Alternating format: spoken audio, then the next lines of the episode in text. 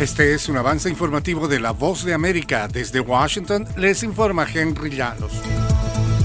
Los solicitantes de asilo en Estados Unidos también intentan ingresar al país desde la frontera norte con Canadá. Nos informa Héctor Contreras. El mes de mayo se aproxima y las frías temperaturas del invierno se van alejando poco a poco, dejando un buen tiempo para que los migrantes nuevamente se planteen el interés de llegar a la frontera de Estados Unidos, ya sea al sur con México o al norte con Canadá. En diciembre, la cantidad de solicitantes de asilo que ingresan a Canadá alcanzó su punto más alto desde agosto de 2017. El creciente número de casos está alargando los tiempos de espera para las audiencias de elegibilidad, dejando a los solicitantes esperando meses de asistencia social antes de obtener los permisos de trabajo. Héctor Contreras, Voz de América, Washington. Rusia y Estados Unidos intercambiaron prisioneros hoy miércoles. Un marín veterano encarcelado en Moscú a cambio de un narcotraficante ruso que purgaba una larga condena en Connecticut, informaron funcionarios estadounidenses y la Cancillería rusa. El trueque sorpresivo hubiera constituido una maniobra diplomática notable en tiempos de paz, pero fue tanto más extraordinaria por cuanto la guerra rusa en Ucrania hundió las relaciones entre Washington y Moscú a su nivel más bajo en décadas.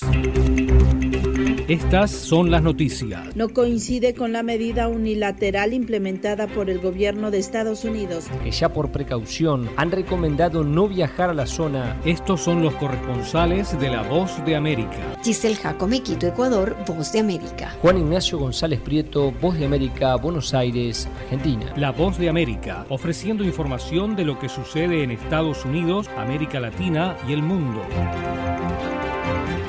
Trabajadores venezolanos piden a la Organización Internacional del Trabajo revisar las violaciones a sus derechos. Desde Caracas nos informa Carolina Alcalde. Con apoyo de la Organización Internacional del Trabajo fueron instaladas mesas de diálogo entre el gobierno del presidente Nicolás Maduro, empresarios y sindicatos para abordar temas relacionados con la activación de los convenios orientados a la fijación de salarios, la libertad sindical y la consulta tripartita. Dirigentes sindicales como Marjorie Maldonado piden la revisión de la OIT a la situación que enfrentan los trabajadores venezolanos. Que realmente sean revisados los casos laborales, casos de lesa humanidad, porque aquí hay violación flagrante de los derechos humanos laborales, porque recordemos que el derecho al trabajo es un derecho humano. Carolina, alcalde Voz de América, Caracas. SpaceX envió hoy miércoles a cuatro astronautas a la Estación Espacial Internacional para la NASA. Esta es la primera tripulación paritaria de la Agencia Espacial Estadounidense que incluye a la primera mujer negra en un vuelo espacial de larga duración, Jessica Watkins. Creo que esta es una de las tripulaciones más diversas que hemos tenido en mucho tiempo, dijo la jefa de operaciones de la misión de la NASA, Katie Leaders, en la víspera del lanzamiento. Este fue un avance informativo de La Voz de América.